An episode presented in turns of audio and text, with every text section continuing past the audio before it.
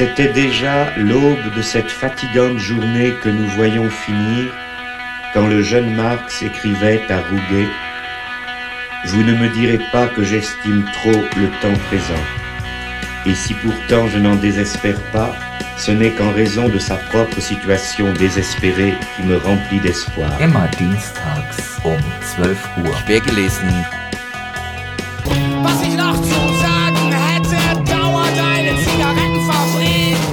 Verehrte Hörerinnen und Hörer, willkommen zu einer neuen Ausgabe von Quergelesen im Programm des Querfunks auf der 104,8 MHz Antennenfrequenz. Heute haben wir mal wieder einen längeren Vortragsmitschnitt für euch vorbereitet.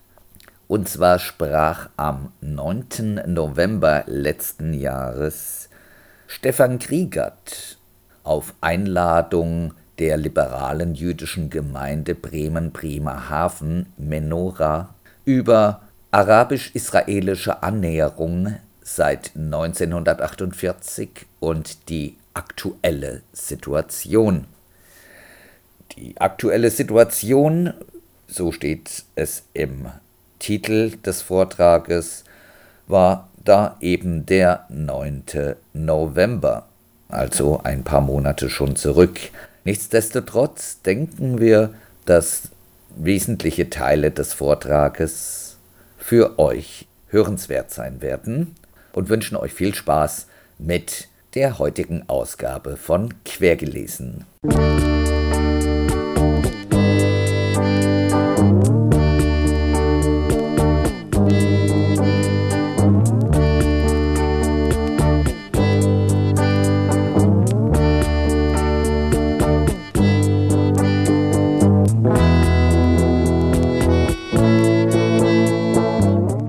haben diesen Vortrag und auch den Vortragstitel natürlich schon vor langer Zeit vereinbart. Niemand konnte vorhersehen, dass wir uns heute hier in einer Situation zusammenfinden, wo die Situation in Israel, aber durchaus auch global ernsthaft eskaliert. Wir konnten nicht vorhersehen, dass es normal sein wird, dass zumindest Polizei anwesend ist bei so einer Veranstaltung. Das ist auch in den letzten Wochen bei mir so gewesen. Allein das zeigt schon, es ist eine brenzlichere, eine angespanntere Situation als noch vor gut einem Monat. Ähm, und ich will natürlich gerne den Vortragstitel Arabisch-israelische Annäherung seit 1948 gerne erweitern um den Zusatz und die aktuelle Situation.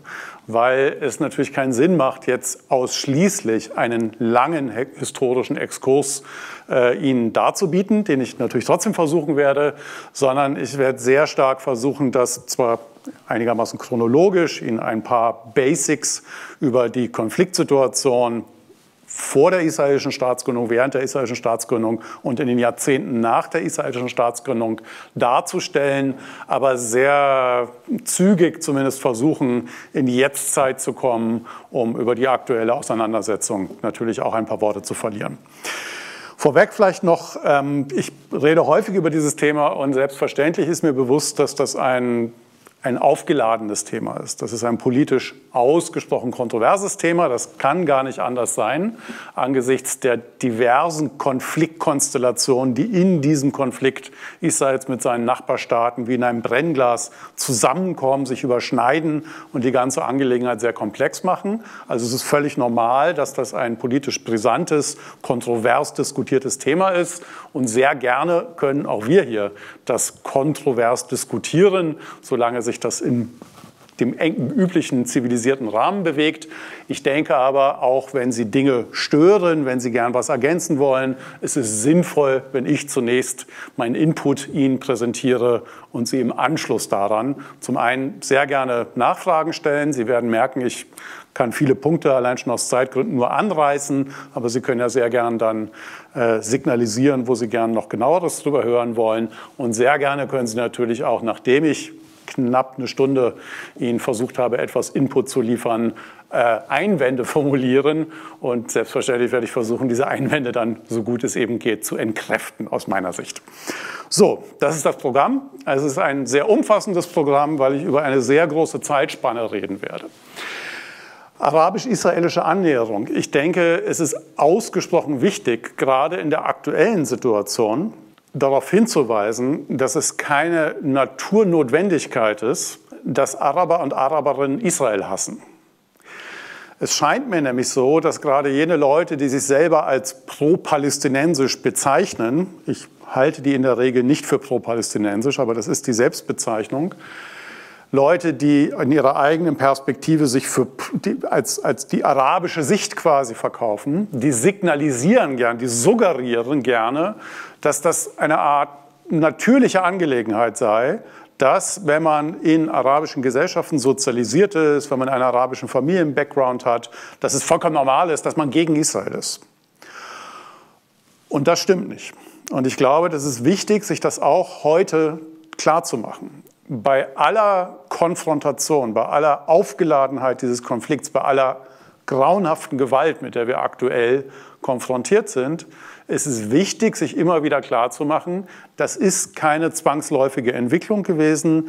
Es hätte in allen Jahrzehnten Alternativen gegeben. Und ich werde das ein bisschen skizzieren und versuchen zu verdeutlichen, warum aus meiner Sicht diese Alternativen leider nicht geschichtswirksam geworden sind, sondern wir einen heftigen Konflikt haben in den letzten 75 Jahren mit diversen Kriegen, mit zeitweiligen Ansätzen zu einer Annäherung, zu Frieden, zu Kompromissen und dann aber eben wieder eine Abfolge von später dann nicht mehr großen Kriegen, aber doch immer wieder militärischen Auseinandersetzungen, Aufständen, Repression und auf jeden Fall aktuell eine Situation, wo von Frieden zumindest zwischen Israelis und den maßgeblichen palästinensischen Gruppen keine Rede sein kann. Also ist es notwendig, denke ich, in die Zeit nicht nur von 1948, dem Jahr der israelischen Staatsgründung, zurückzugehen, sondern noch in die Jahrzehnte vorher zurückzuschauen. Ich will aber beginnen unmittelbar mit dem Jahr 1948 beziehungsweise den Monaten davor, dem November 1947.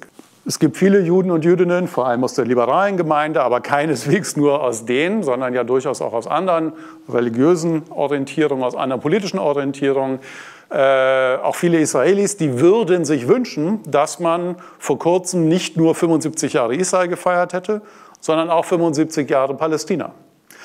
Und das wäre möglich gewesen. Und das ist, ich erlebe das immer wieder in der deutschsprachigen Ostdiskussion, völlig in Vergessenheit geraten. Man hat immer so das Gefühl in Deutschland, wenn man mit Leuten über den Konflikt redet, 1948 sind die Juden hergegangen und haben gesagt, so, wir gründen jetzt einen Staat äh, in dem damaligen Mandatsgebiet Palästina, das damals noch von Großbritannien verwaltet wurde. Und da waren Leute dagegen, also gab es dann Krieg.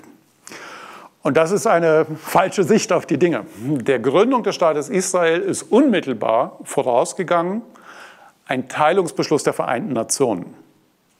Also die nach 1945 gegründeten United Nations haben zwei Jahre nach dem Holocaust, zwei Jahre nach dem Sieg über Nazi-Deutschland, zwei Jahre nach der Befreiung der wenigen überlebenden Juden und Jüdinnen aus den nationalsozialistischen Vernichtungslagern, haben die Vereinten Nationen in einer Abstimmung beschlossen, dass das Mandatsgebiet Palästina, das damals aus dem heutigen Israel, den heutigen palästinensischen Gebieten und Jordanien bestand, geteilt werden soll. Die haben also nicht einfach beschlossen, so, da wird jetzt ein jüdischer Staat gegründet, sondern sie haben beschlossen, es wird geteilt.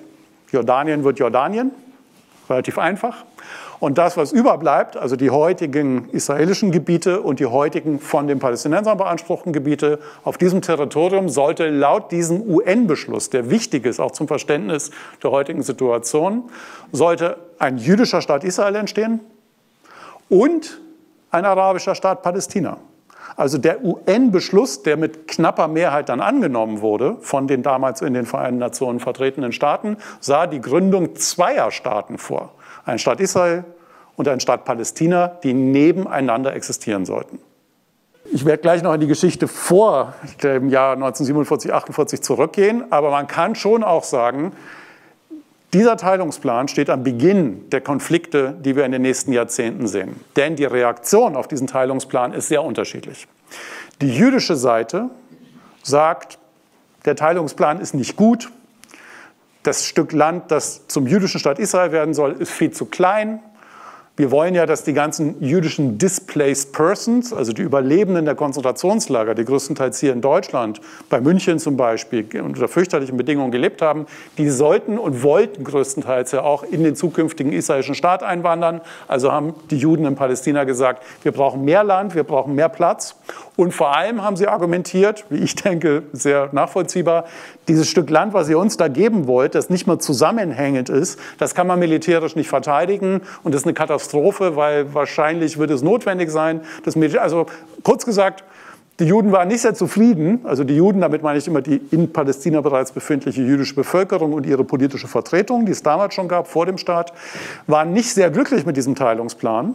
Aber als ihnen klar wurde, das ist der Plan und da gibt es keine Nachverhandlungen, haben sie gesagt, okay, Hauptsache, wir können endlich nach 2000 Jahren, beziehungsweise zwei Jahre nach dem Massenmord, endlich einen Staat gründen, in dem wir versuchen können, einen wehrhaften Staat aufzubauen, der in Zukunft, und das ist der eigentliche Zweck des Staates Israel, der in Zukunft ein für alle Mal verhindern soll, dass so eine Situation wie im Nationalsozialismus, dass sechs Millionen Juden systematisch ermordet werden, dass ihnen niemand zu Hilfe kommt, dass niemand seine Grenzen öffnet für Juden, die fliehen wollen, dass so eine Situation nie wieder passiert. Das ist bei allem anderen, was Israel auch noch ist, nämlich ein ganz normaler Staat, der haufenweise Probleme hat und viele Fehler begeht, das ist das Wesentliche an diesem jüdischen Staat Israel, dass das gewährleistet wird. Und weil das so wichtig war für die Juden und Jüdinnen, haben sie gesagt, okay, der Teilungsplan ist zwar Mist, aber Hauptsache, wir haben irgendeine Form von Staatlichkeit, also akzeptieren wir diesen Teilungsplan. Und infolge dieses Teilungsplans wird im Mai 1948 der israelische Staat ausgerufen. Damals von David Ben-Gurion, einem Sozialdemokraten. Die ganze ersten Jahrzehnte der israelischen Geschichte sind geprägt von, von linken zionistischen Politikern, Sozialdemokraten, Sozialisten. Die politischen Kräfte, die heute die israelische Regierung stellen, noch kann man glaube ich sagen, stellen, weil sich das ziemlich sicher bald ändern wird. Ähm, die hatten 1948 und die nächsten drei Jahrzehnte nicht besonders viel zu melden in Israel. Die haben auch schon existiert, aber die waren nicht wichtig. Also der sozialdemokratische Premierminister erklärt im Mai 1948 die Gründung des Staates Israels.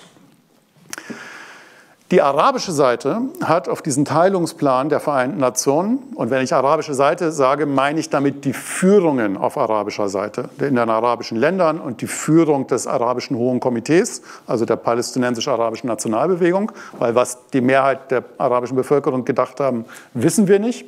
Die arabischen Führungen, die arabische Seite, reagiert ganz anders auf diesen Teilungsplan. Die sagen nicht, das ist ein schlechter Plan, wir wollen einen größeren Teil des Landes oder irgendwie so etwas, sondern sie sagen, wir lehnen diesen Teilungsplan komplett ab. Es wird keine Teilung dieses Landes geben. Und es wird keinen jüdischen Staat geben. Weder auf 20 Prozent dieses Landes noch auf 2 Prozent und schon gar nicht auf den etwa 46 waren es, glaube ich, Prozent, die jetzt geplant sind. Sondern wir werden verhindern, dass dieser Staat sich gründet. Und wenn dieser Staat ausgerufen wird, auch das sagen sie in aller Deutlichkeit, dann werden wir ihn angreifen und ihn vernichten. Und das war keine Einzelmeinung irgendwie des ägyptischen damaligen Führers und der jordanische äh, Monarch hätte das anders gesehen, sondern alle, ausnahmslos alle arabischen Staaten haben diese Position vertreten. Und sie haben diese Position leider auch in die Tat umgesetzt. Das heißt, als im Mai 1948 in Übereinstimmung mit dem UN-Beschluss David Ben-Gurion den Staat Israel ausruft, machen die arabischen Staaten genau das, was sie angekündigt haben. Sie sagen, kommt überhaupt nicht in Frage, dass sich hier auf irgendeinem Stückchen Land ein jüdischer Staat gründet und deswegen greifen wir jetzt an.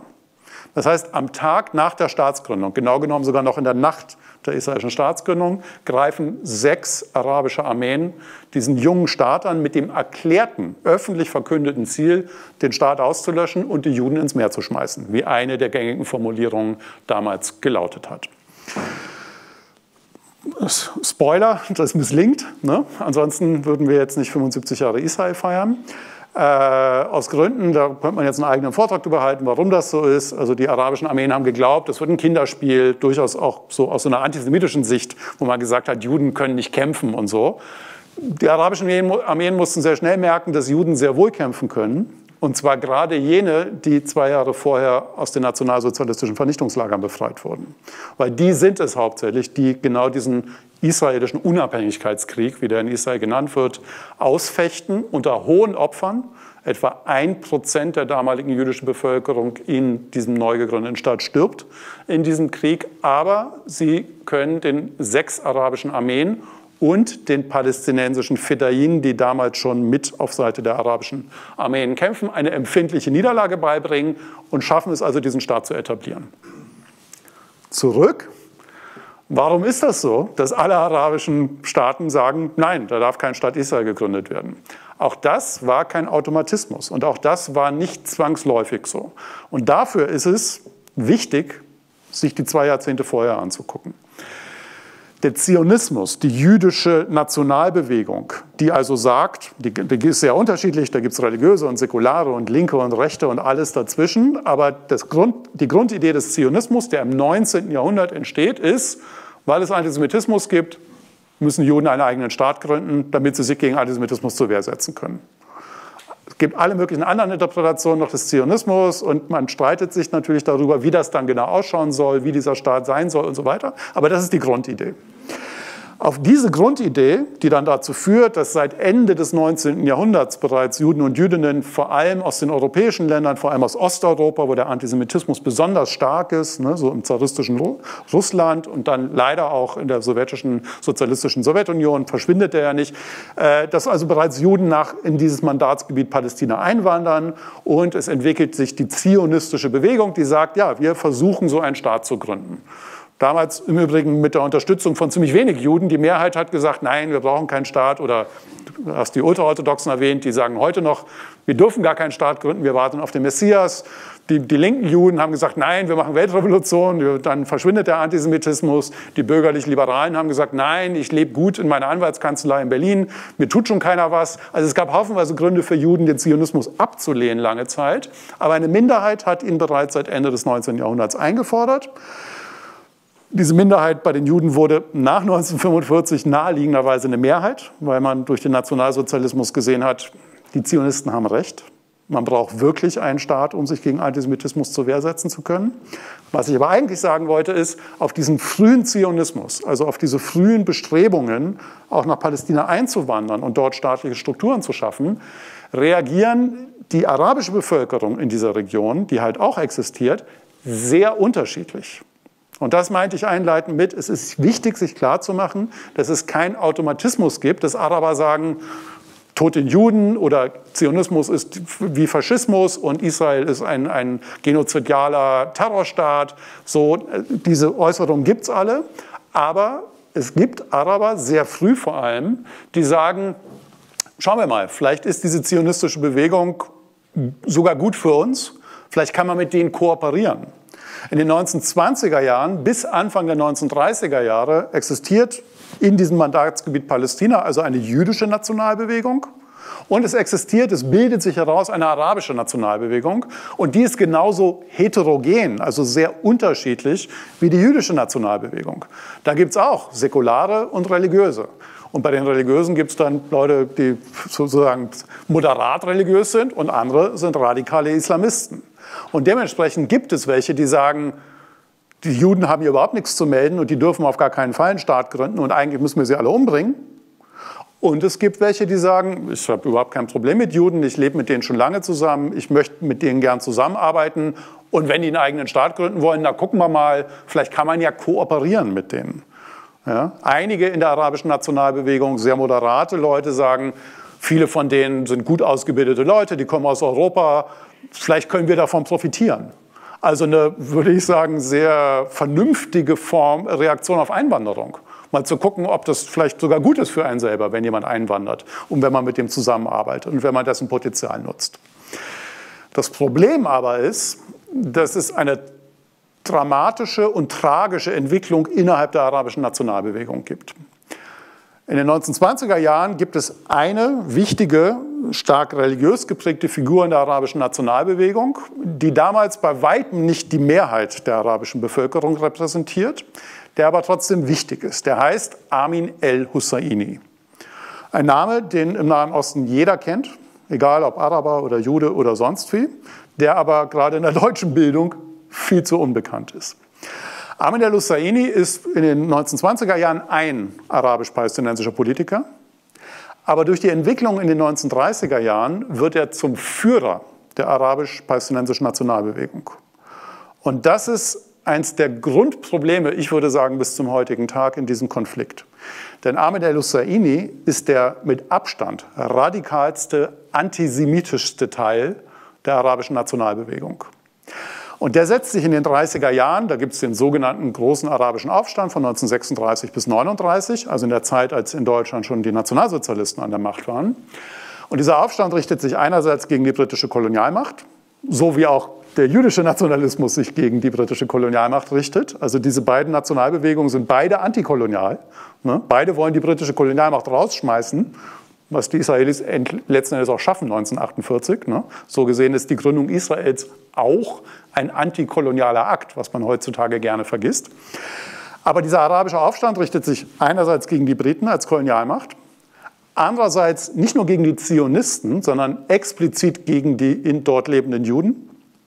Was man daran sieht, dass auch religiöse Juden, die mit dem Zionismus überhaupt nichts zu tun haben, umgebracht werden. Und vor allem, und darauf will ich hinaus, richtet sich dieser Aufstand unter Führung des Mufti Amin el-Husseini, der damals schon von Nazi-Deutschland unterstützt wird, mitfinanziert wird, gegen die moderaten Araber. Also genau gegen die arabischen Großfamilien, die sagen, pff, vielleicht kann man mit den Zionisten gut auskommen. Schauen wir mal, vielleicht kann man mit denen kooperieren. Wir haben nichts gegen Juden. Wir stammen alle von Abraham ab. Was ist da alles so für, für Vorstellungen? Wir sind Brüdervölker. Ne? Wir sollten uns lieber gegen die Christen gemeinsam verbünden. Auch die Vorstellung gibt es teilweise. Genau diese moderaten arabischen Kräfte werden massiv attackiert in diesem großen arabischen Aufstand. Es werden mehr moderate Araber in dieser Zeit ermordet von den Anhängern des Mufti als Juden und Jüdinnen. Und als Ergebnis von diesem großen arabischen Aufstand wird der Mufti die führende Figur auf arabisch-nationalistischer Seite. Und die moderaten Kräfte sind mehr oder weniger dauerhaft über Jahrzehnte hinweg ausgeschaltet, weil sie einfach umgebracht wurden, weil sie unterdrückt wurden, weil sie massakriert wurden. Diese Figur des Mufti ist zentral. Der geht da, also 39 schlagen die Briten den Aufstand nieder. Der Mufti geht zunächst in den Irak, weil damals im Irak ein pro-deutscher Putsch stattgefunden hatte.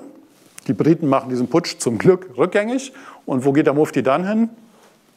Nach Berlin in die Reichshauptstadt des Dritten Reiches, also in die, ins Zentrum des Nationalsozialismus. Und nochmal, zu dieser Zeit ist der Mufti nicht irgendein arabisch-palästinensischer Politiker, er ist die Führungsfigur. Er ist später dann auch der Vorsitzende des Hohen Arabischen Komitees. Das ist die politische Vertretung der palästinensisch-arabischen Nationalbewegung zu dieser Zeit. Und der Mufti sitzt nicht einfach nur in Berlin und sagt, so, und jetzt warte ich mal, was passiert, sondern er ist aktiv beteiligt an der Politik des Nationalsozialismus. Es gibt, könnte, wenn wir jetzt eine PowerPoint-Präsentation hätten, würde ich Ihnen jetzt das berühmte Bild vom Adolf Hitler zeigen, wie er den Mufti empfängt. Den Führer der arabisch-palästinensischen Nationalbewegung. Wir wissen, dass der Mufti in Berlin als Gast des Dritten Reiches gewohnt hat. Man kennt sogar das Haus in Berlin-Zehlendorf, kann man sich angucken. Wichtig ist, dass er involviert ist in die NS-Vernichtungspolitik gegenüber den Juden. Er ist involviert in die, nicht nur involviert, er betreibt die Aufstellung von muslimischen SS-Divisionen. Er ist involviert in die NS-Propaganda, die auf Arabisch produziert wird zum Teil, auch auf Farsi, also Persisch und Türkisch. Und von, in der Nähe von Berlin gibt es einen wichtigen Radiosender Cesen, den im Nahen Osten auch fast jeder kennt und Deutschland wieder fast niemand. Mit dem senden die Nazis ihre Propaganda, und das heißt vor allem ihre antisemitische Propaganda, in die Region des Nahen und Mittleren Ostens hinein. Das war, die Rolle des Mufti war damals bekannt. Auch die Alliierten wussten, wer das ist und wollten ihn bei den Nürnberger Kriegsverbrecherprozessen mit auf die Anklagebank setzen, was sehr richtig gewesen wäre und was gut gewesen wäre, weil dann würden sie ihn heute alle kennen wahrscheinlich. Dann wäre er genauso bekannt wie Göring oder so jemand. Aber das misslingt leider. Er kann fliehen und entzieht sich der Strafverfolgung und kehrt zurück nach Ägypten und setzt sich wieder an die Spitze der arabisch-palästinensischen Nationalbewegung. Und vor dem Hintergrund ist das, was ich vorher erzählt habe, dass die arabische Seite auf diesen Teilungsplan nicht reagiert damit, dass man sagt, na ja, vielleicht sollte der arabische Teil dieses Landes etwas größer sein und man muss irgendwie nochmal neu verhandeln, sondern dass sie das komplett ablehnen.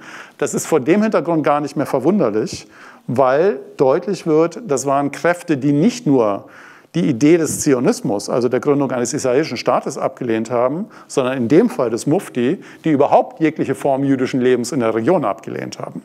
Das waren nicht alle Araber zu dieser Zeit, aber es ist leider jene politische Fraktion auf der arabischen Seite, die sich historisch durchsetzt. Und das ist dramatisch und fatal für die weitere Entwicklung des Konfliktes. Die nächsten Jahrzehnte werde ich sehr viel kürzer halten, sonst kommen wir nie in der Jetztzeit an. Ähm, 1948, aus der genannten Konstellation heraus, führt das also zu einer Ablehnung des Teilungsplans. Die Israelis gründen ihren Staat, die arabischen Staaten greifen sie sofort an, mit dem erklärten Ziel, sie zu vernichten. Das misslingt. Schmachvolle Niederlage für die arabischen Armeen. Das diskreditiert die arabischen Monarchien, vor allem in Ägypten, König Faruk, der dann etwas später auch gestürzt wird. Und dann kommen so diese panarabisch-nationalistischen Regimes äh, bei den Arabern, also in den meisten arabischen Ländern, an die Macht. In Ägypten namentlich äh, Gamal Abdel Nasser, der dann über Jahrzehnte hinweg die zentrale Führungsfigur des panarabischen Nationalismus ist.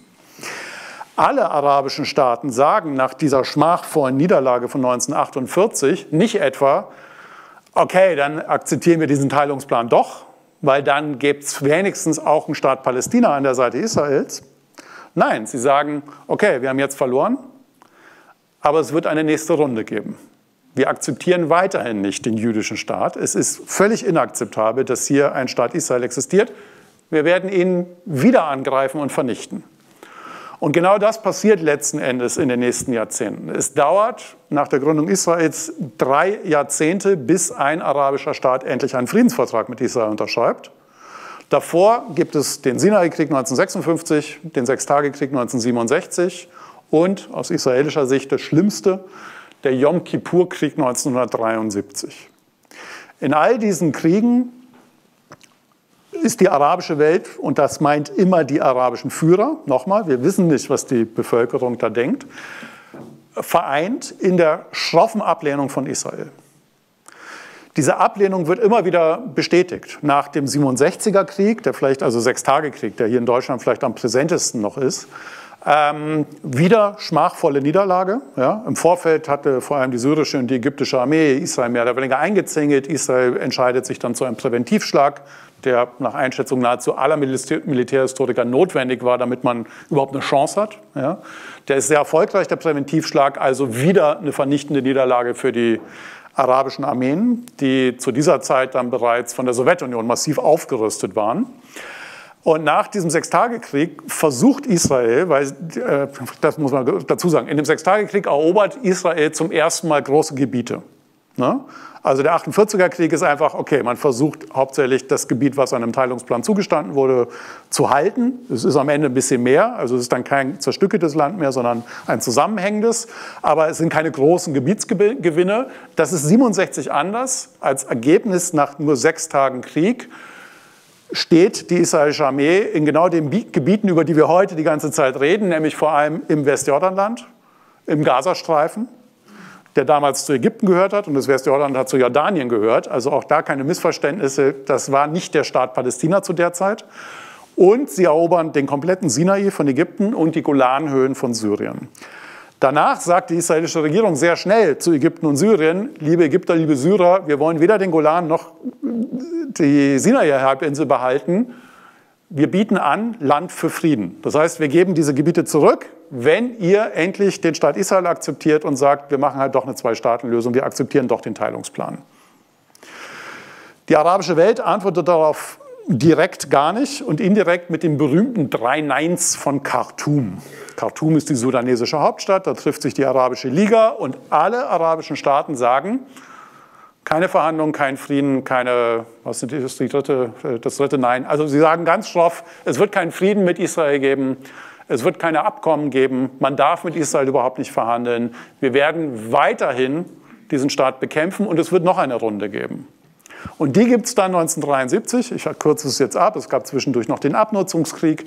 Aber 1973, Yom Kippur-Krieg, ist, wie gesagt, aus israelischer Perspektive der schlimmste Krieg. Das ist ein Überraschungsangriff der vor allem von der Sowjetunion hochgerüsteten ägyptischen und syrischen Armee an einem der höchsten jüdischen Feiertage, Yom Kippur, wo das Land mehr oder weniger stillsteht. So, das, weiß nicht, so wie Heiligabend hier oder so, wo alle, auch die nicht religiösen Leute, zumindest die aus dem christlichen Background, bei ihren Familien sitzen und erstmal nichts mitkriegen und so die Einberufungsbefehle nicht hören. In der Situation überfallen die ägyptische und die syrische Armee den Staat Israel wieder mit dem erklärten Ziel, den Staat endgültig auszulöschen. Und die ersten Tage schaut es so aus, als wenn es ihnen gelingen könnte. Ja? Also da gibt es unglaubliche Opfer auf israelischer Seite und erst massive Waffenlieferungen der USA, die es die drei Jahrzehnte vorher nicht gegeben hat. Ich war vorhin bei Radio Bremen wieder und da hieß es so, ja, Amerika hat ja immer schon Israel unterstützt, warum ist das eigentlich so? Das stimmt schlicht und einfach nicht. Bis 1973 war es nicht die USA. 1948 in dem Krieg keine einzige US-amerikanische Waffenlieferung an den jüdischen Staat, sondern die Tschechoslowakei mit Unterstützung der Sowjetunion hat im 48er Krieg die Waffen an Israel geliefert. Das ändert sich 1973. Erst durch diese groß angelegte Luftbrücke der USA kann Israel diesen Angriff überhaupt noch mal ab, äh, zurückdrängen und abwehren. Allerhöchstwahrscheinlich droht Israel in dieser verzweifelten Situation sogar mit dem Einsatz seiner Nuklearwaffen, weil sie denken, wir verlieren diesen Krieg. Und jeder in Israel wusste, was das bedeutet, nämlich, und in Israel verwendet man dieses Wort nicht vorschnell, einen zweiten Holocaust. Also weil die angreifenden Armeen sehr deutlich gemacht hatten, dass es ihnen da nicht irgendwie um einen militärischen Vorteil geht, um dann zu verhandeln, sondern die sagen sehr klar, Vernichtung des Staates Israel, Ermordung der dortigen jüdischen Bewohner, also zweiter Holocaust. Erst durch diese US-amerikanischen Waffenlieferungen kann das abgewendet werden. Das ist also ein katastrophaler Krieg, auch für die arabische Seite. Zehntausende Tote auf ägyptischer Seite, also fürchterlicher Blutzoll, den die ägyptische Bevölkerung und auch die syrische dort zahlen muss. Das einzige Gute an diesem 73er Krieg ist, er ist die Vorgeschichte für die beginnenden Friedensverhandlungen zwischen Ägypten und Israel. Aufgrund diverser Konstellationen, da müsste man jetzt auch wieder ins Detail gehen, führt dieser Krieg letzten Endes dazu, dass in Ägypten ein Umdenken stattfindet. Anwar al-Sadat, später ein enger Freund von Helmut Schmidt, ähm, ist der ägyptische Präsident, der diese historische Entscheidung trifft, aus der arabischen Ablehnungsfront auszubrechen.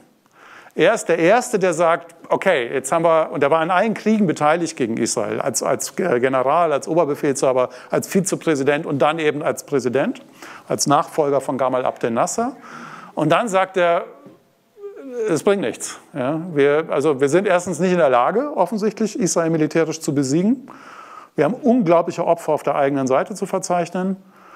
Und außerdem, vielleicht wäre es von Anfang an besser gewesen, Israel einfach zu akzeptieren. Dann hätte man sich das Ganze gespart. Und vielleicht ist eine Kooperation einfach besser. Und das führt in Kombination mit den innenpolitischen Entwicklungen, die der Yom Kippur-Krieg in Israel auf, auslöst, nämlich die Ablösung der Sozialdemokraten und Sozialisten. Und zum ersten Mal wird 77 eine rechte israelische Regierung gewählt und die macht dann den ersten Friedensvertrag mit dem arabischen Land. Menachem Begin auf israelischer Seite, Anwar al-Sadat auf ägyptischer Seite. Und das ist ein historischer Durchbruch und dieser Frieden gilt bis heute. Also er hält. Der hält sogar arabischer Frühling, kommen kurzzeitig die Muslimbrüder an die Macht in Ägypten. Selbst das übersteht dieser Friedensvertrag. Ähm, also großartige Situation. Das ist kein das ist kein warmer Friede, das ist nicht so wie, weiß nicht, deutsch-französische Freundschaft mit permanentem Schüleraustausch und Kulturaustausch und weiß nicht was alles. Aber es ist, ein, es ist ein kalter Friede, der aber immerhin bedeutet, dass es seitdem keinen Krieg mehr zwischen Ägypten und Israel gibt und dass seitdem nicht mehr Zehntausende Ägypter und Tausende Israelis in irgendwelchen Kriegen sterben müssen. Also großartig. Anwar al-Sadat bezahlt das mit seinem Leben. Denn die Ablehnungsfront existiert natürlich weiter. Also andere Araber, nämlich vor allem islamistische Araber, und die werden ab Ende der 70er Jahre immer wichtiger, sehen das natürlich als großen Verrat. Und einer islamistische Attentäter, Herr Eslamboli, erschießt Anwar al-Sadat. Also der bezahlt das mit seinem Leben, diesen historischen Friedensvertrag. Aber sein Nachfolger Mubarak, der langjährige Präsident, hält an diesem Friedensabkommen fest. Jetzt habe ich es gerade schon erwähnt, ab Ende der 70er Jahre wird der Islamismus immer wichtiger. Und in dem Jahr 79 passieren eine ganze Reihe von sehr wichtigen Dingen. Erster Friedensvertrag Israels mit einem arabischen Land, mit Ägypten. In Afghanistan finden entscheidende Veränderungen statt. Und vor allem findet in einem nicht-arabischen Land eine entscheidende Veränderung 1979 statt. die bis heute nachwirkt und die auch mit dem aktuellen Angriff, mit dem Massaker, mit dem Pogrom, das die Hamas in Israel angerichtet hat, am 7. Oktober sehr viel zu tun hat.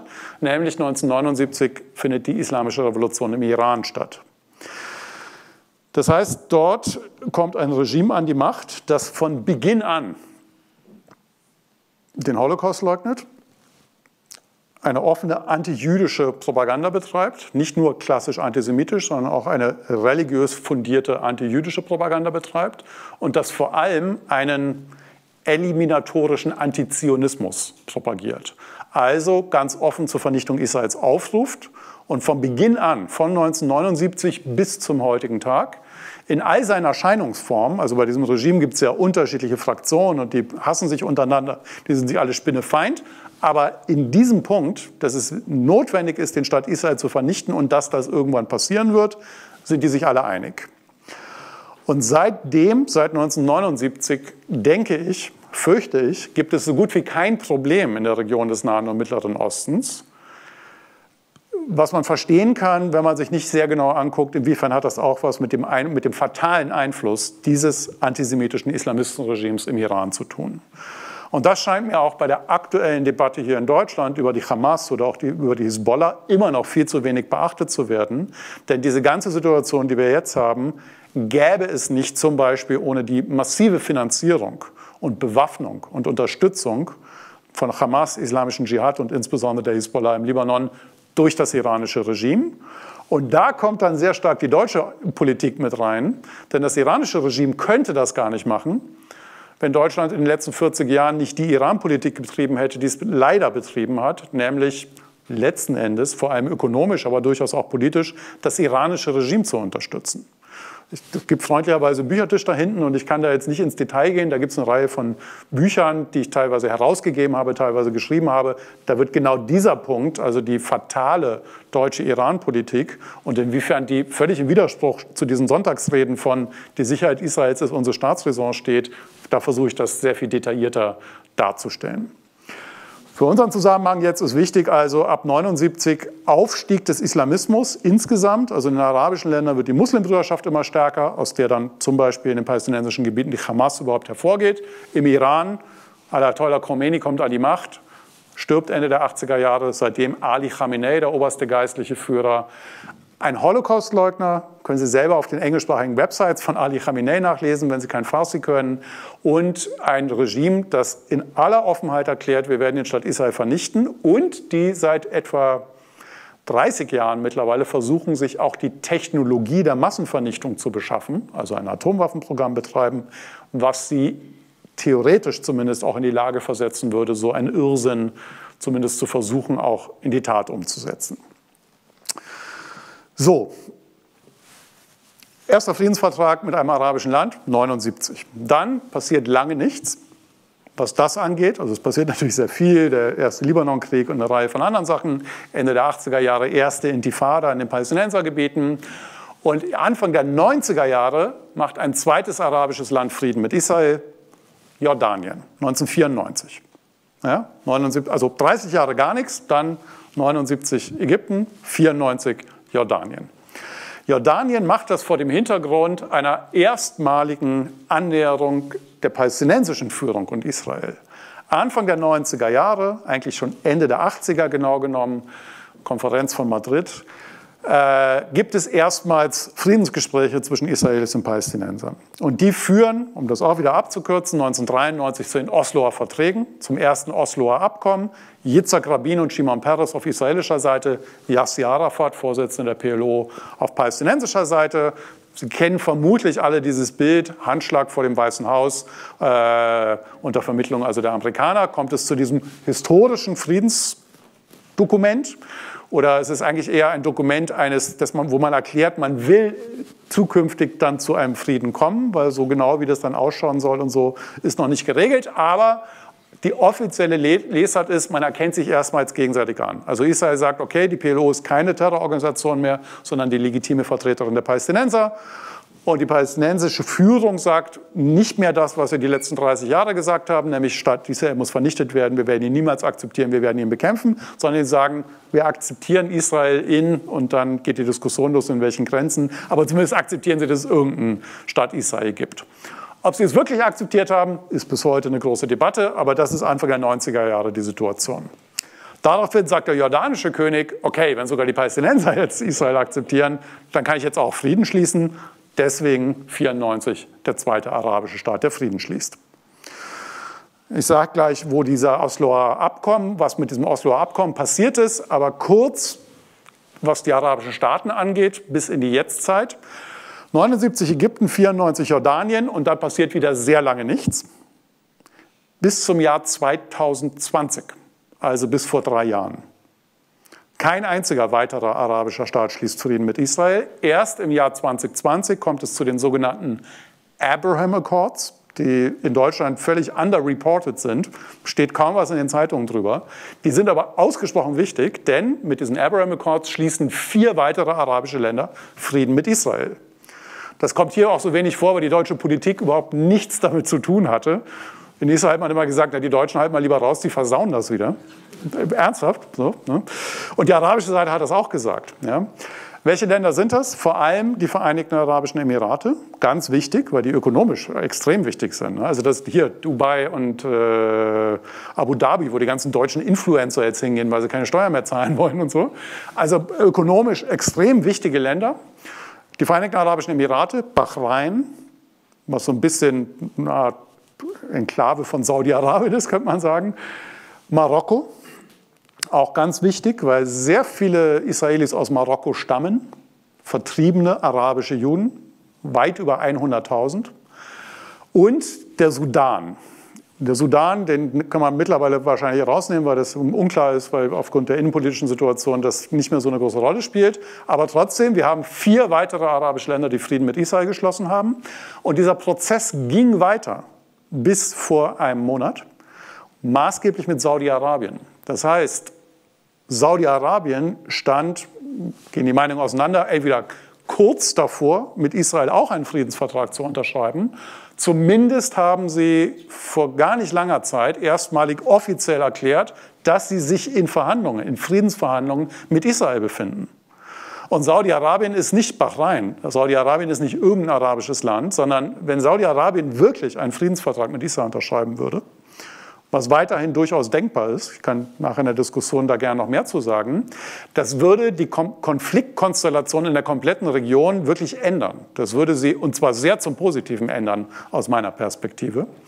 Und der Angriff der Hamas am 7. Oktober zielt maßgeblich genau auf diese Friedensgespräche. Und wer will das in Wirklichkeit? Das iranische Regime.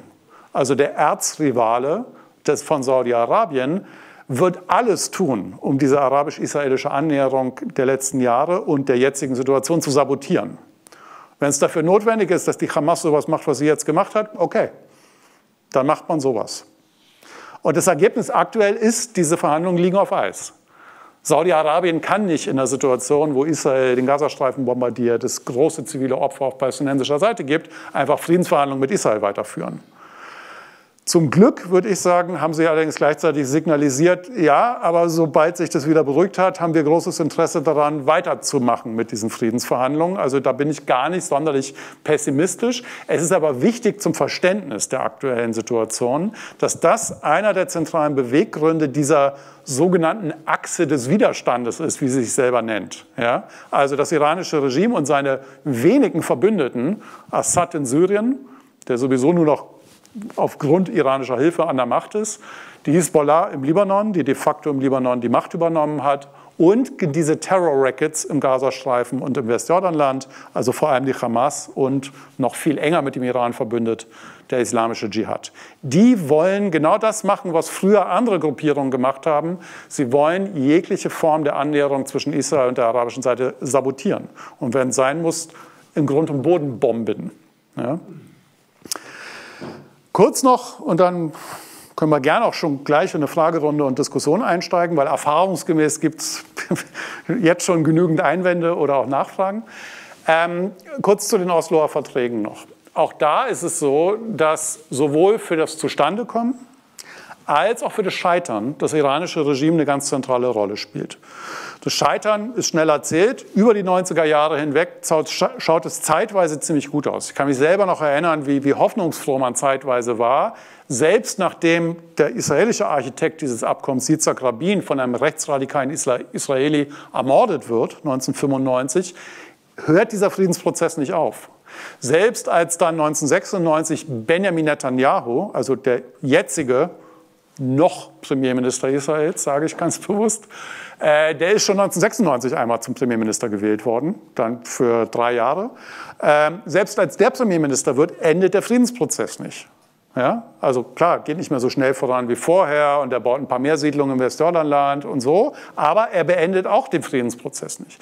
Dieser Friedensprozess von Oslo endet erst 1999, 2000 in einer Situation, wo die israelische Seite nicht nur aus ihrem Verständnis, sondern ich glaube, man kann das objektiv so sagen, ein sehr weitgehendes Angebot für eine Zwei-Staaten-Lösung macht. Damals unter Ehud Barak, der letzte sozialdemokratische Premierminister Israels. Seitdem ist nie wieder ein Linker in Israel als zum Premierminister gewählt worden und es wird wahrscheinlich auch nicht mehr so schnell passieren. Ähm, der also versucht, quasi diesen Konflikt wirklich zum Ende zu bringen und sagt so, okay, wir müssen harte Kompromisse machen, wir räumen die meisten Siedlungen, die großen Siedlungsblöcke kommen zu uns, dafür machen wir einen Gebietsaustausch. Äh, Jerusalem wird geteilt, was auch in der israelischen Gesellschaft ein großes Tabu ist. Ja, selbst linke Israelis haben da Probleme mit. Barak hat gesagt, komm, muss sein, ne? schwere, harte Einschnitte. Äh, man ist also sehr weit mit diesen Vorschlägen. Clinton, der damalige US-Präsident, bessert diese nach Vorschläge nochmal nach finden Sie in der Literatur unter dem Begriff Clinton-Parameter, wenn Sie das nachlesen wollen. Und dieses Angebot, was aus israelischer Sicht das weitestgehende ist, was überhaupt möglich ist, wenn man die eigene Sicherheit noch gewährleisten möchte, dieses Angebot wird von Arafat und der palästinensischen Seite zurückgewiesen, mit dem Hinweis auf das sogenannte Rückkehrrecht der sogenannten palästinensischen Flüchtlinge. Kann ich auch gerne noch genauer darauf eingehen, was es damit auf sich hat. Aber das war letzten Endes der Knackpunkt. Im Ergebnis heißt das, Arafat setzt nach etwa zehn Jahren Friedensprozess ganz bewusst erneut auf Terror. Und das ist das, was man heute die zweite Intifada nennt, ab dem Jahr 2000. In dieser zweiten Intifada, anders als in der ersten Anfang der 80er Jahre, die die sogenannte Intifada der Steine war, ähm, gibt es in der zweiten Intifada über 1000 ermordete Israelis, Selbstmordattentate. Das, sind dieses, das ist die Zeit des Suicide Bombings ähm, und aufgrund der israelischen Gegenmaßnahmen dann Tausende palästinensische Opfer. Also von Frieden überhaupt keine Rede mehr. Und ich würde sagen, dass es seit diesem Scheitern dieses letzten Friedensprozessangebots unter Barak keinen wirklichen Friedensprozess mehr gibt. Ich kenne das auch also in, im, im, Nahen Osten, sowohl Israelis als auch Palästinenser sagen Friedensprozess. Das sagen wir immer, wenn die Europäer kommen, weil die hören das so gerne. Ne? Aber eigentlich sind sich alle in der Region bewusst darüber, dass es seitdem keinen Friedensprozess mehr gibt, sondern es gibt einen Versuch, die Misere, das Dilemma, die schlechte Situation, die es nun mal gibt, einigermaßen gut zu managen. Und darüber streitet man sich natürlich gerade in der israelischen Politik, was heißt das jetzt, gutes Managen? Ne? Hat Netanyahu die Situation gut gemanagt? Na, wenn man sich das Ergebnis jetzt anguckt, ganz offensichtlich nicht, würde ich sagen. Aber ne, der entscheidende Punkt ist, es gibt seitdem gar keine Vorstellung mehr, auf beiden Seiten nicht, dass man sagt, ja, das könnte, so könnte irgendwie eine Lösung ausschauen, sondern man versucht eigentlich nur noch, das irgendwie halbwegs zu managen, was bedeutet relative Sicherheit für Israel und möglichst eine Erleichterung des alltäglichen Lebens für die palästinensische Seite. So. Und seit dieser Zeit finden aber, weil die mit dem Iran verbündeten Terror-Rackets eine immer wichtigere Rolle spielen, in regelmäßigen Abständen militärische Auseinandersetzungen statt.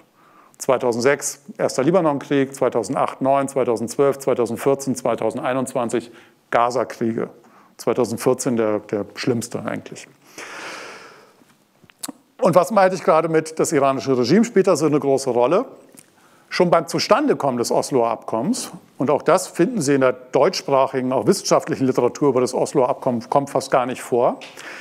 Auch da steht der Iran bereits im Hintergrund. Denn Yitzhak Rabin, der damalige sehr weitsichtige sozialdemokratische Premierminister, der, der, sagt alles Mögliche. Der sagt, der Kalte Krieg ist vorbei, die Sowjetunion ist weg als pro-arabischer Player, äh, die Palästinenser sind gerade isoliert, weil sie Saddam Hussein im Golfkrieg unterstützt haben. Die, die, Militärtechnologie hat sich weiterentwickelt. Das heißt, wir brauchen keine strategische Tiefe mehr. Ich kann, kann einen eigenen Vortrag jetzt darüber halten. Tausend Gründe, warum er sagt, wir könnten es jetzt doch mal versuchen mit Verhandlungen mit den Palästinensern. Der entscheidende Punkt, den er sagt, ist, wir müssen, ich sage das in seinen Worten, dann wird es vielleicht äh, am eindrücklichsten, wir müssen den inneren Gefahrenkreis neutralisieren, um uns dem äußeren Gefahrenkreis widmen zu können. Mit inneren Gefahrenkreis meint er den Dauerkonflikt mit den Palästinensern und den nahezu Kriegszustand mit fast allen arabischen Nachbarstaaten. Also zurückerinnern, Anfang der 90er, nur Ägypten hat einen Friedensvertrag mit Israel, alle anderen Nachbarstaaten nicht. Das ist der innere Gefahrenkreis, den will er neutralisieren, um sich dem äußeren Gefahrenkreis widmen zu können. Und damit meint er das potenziell sich nuklear bewaffnende iranische Regime. Also kein Nachbarland Israels, sondern ein Player, von dem Rabin der erste Premierminister ist, der von seinen Geheimdiensten auf den Schreibtisch bekommt, die versuchen Atomwaffen zu entwickeln. Und ein entsprechendes ballistisches Raketenprogramm dazu. Und da sagt Rabin, okay, das ist die zukünftige existenzielle Bedrohung für Israel. Wenn wir uns dem widmen wollen, müssen wir quasi die Hände frei haben und irgendwie Frieden, Kompromiss mit den Palästinensern, mit den arabischen Nachbarländern hin, hinbekommen, um uns dieser eminenten Bedrohung zuwenden zu können. Das ist die zentrale Idee oder eine der zentralen Ideen hinter Rabins Versuch, da eine Art Kompromisslösung hinzubekommen, für die er in Israel massiv kritisiert wird und was er letztendlich mit dem Leben bezahlt, weil ein durchgeknallter israelischer jüdischer Rechtsradikaler ihn erschießt. Um in die Jetztzeit zu springen, man kann es gar nicht deutlich genug sagen, ohne das iranische Regime wären wir nicht bei dieser katastrophalen Situation, die wir jetzt haben. Und wenn mich jemand fragt, was irgendwie aktuell passieren müsste, um irgendwie doch nochmal eine bessere Situation hinzubekommen, ist meine Antwort sehr eindeutig. Wenn man in Zukunft will, dass eine Annäherung passiert, eine Kompromisslösung gefunden wird, wenn man sagt, man will wieder einen Friedensprozess, da muss man die politischen Kräfte konsequent, und das heißt auch militärisch, bekämpfen, die daran kein Interesse haben und die das systematisch sabotieren. Und das ist die Hamas, das ist der islamische Dschihad, das ist die Hisbollah im Libanon und das ist ihr Finanzier und der, das, die Macht, die eigentlich dahinter steht, nämlich das Ayatollah-Regime im Iran. Das ist die Situation, vor der wir heute stehen. Und vor dem Hintergrund würde ich sagen, und ich weiß, dass das provozierend klingt aufgrund des fürchterlichen Leids, das die palästinensische Bevölkerung im Gazastreifen gerade erlebt, aber es ist trotzdem richtig, das politisch so zu formulieren. Die militärische Bekämpfung der Hamas und ihrer militärischen Infrastruktur ist so gesehen ein zentraler Beitrag zu einer Friedenspolitik. Denn wenn man das nicht macht und wenn man das nicht konsequent in den nächsten Monaten durchführt, dann wird es auf absehbare Zeit keinerlei Möglichkeit geben, irgendeinen Ausgleich, Kompromiss oder so auch überhaupt nur ins Auge zu fassen. Dafür ist es notwendig, die wirklichen Feinde des Friedens und damit auch die Feinde eines großen Teils der palästinensischen Bevölkerung, nämlich Gruppen wie die Hamas und ihre Finanziers im Iran, konsequent zu bekämpfen. Und jetzt danke ich erstmal sehr für die Aufmerksamkeit und bin mir sicher, dass es spätestens jetzt genügend Nachfragen und gerne auch Einwände gibt. Vielen Dank.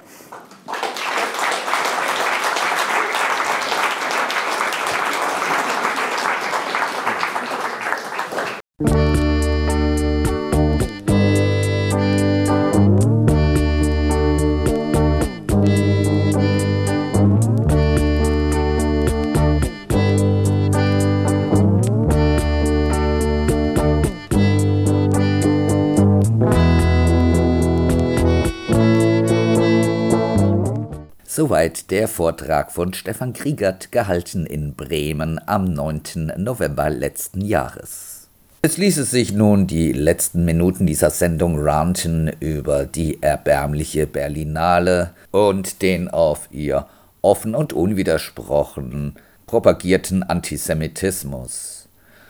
Was sich ja wunderbar einreiht in, man kennt das aus Hamburg, die Dinge, wie sie bei Kampnagel laufen, bei der Hochschule für Bildende Künste oder in Kassel bei der Documenta. Es läuft einfach mit diesem ganz unschuldigen Antisemitismus von links, von künstlerischer Seite und so weiter und so fort. Auch bei der Demonstration gegen rechts, die vor zwei Tagen in Hamburg stattfand, konnten sich 100 Palifanenträgerinnen mit antisemitischen Sprüchen aller Art produzieren, ohne dass sie von der Kundgebung geworfen wurden. Es läuft einfach mal wieder richtig rund mit dem Antisemitismus in Superdeutschland. Egal, wo er dann auch herkommt. Von Linken, von Rechten, von Islamistinnen oder was auch immer. Insofern empfehlen wir euch eine Veranstaltung, verehrte Hörerinnen und Hörer, soweit ihr diese Sendung jetzt in Hamburg hört. Die findet am 4. März statt um 19 Uhr in der Staats- und Universitätsbibliothek an der Universität Hamburg von Mellepark. Äh, organisiert wird sie vom Jungen Forum der Deutsch-Israelischen Gesellschaft Hamburg. Und es ist eine Buchvorstellung mit Jan Gerber und Jakob Hoffmann Sie stellen den Sammelband vor Erinnern als höchste Form des Vergessens. Eifrige Hörerinnen und Hörer dieser Sendung werden sicherlich schon mal was von dem Band gehört haben in einer der vergangenen Ausgaben von Quergelesen. Schon wieder quergelesen, so ganz ohne Musik, wird die eine oder andere von euch, verehrte Hörerinnen und Hörer, jetzt schon bei dem sich langsam nähernden Ende von Quergelesen denken und Halt weit gefehlt. Ein Lied haben wir zumindest mal heute für euch und zwar von der großartigen Berliner Band Voodoo Beach. Von ihrer Platte Wonderful Life hört ihr jetzt zuletzt noch das Stück Meine Seele. Und damit verabschieden wir uns auch schon von euch und hoffen, dass euch das heute Gehörte interessiert hat, freuen uns über Reaktionen, Kritik, Anregungen und so weiter unter quergelesen.querfunk.de und sagen Tschüss.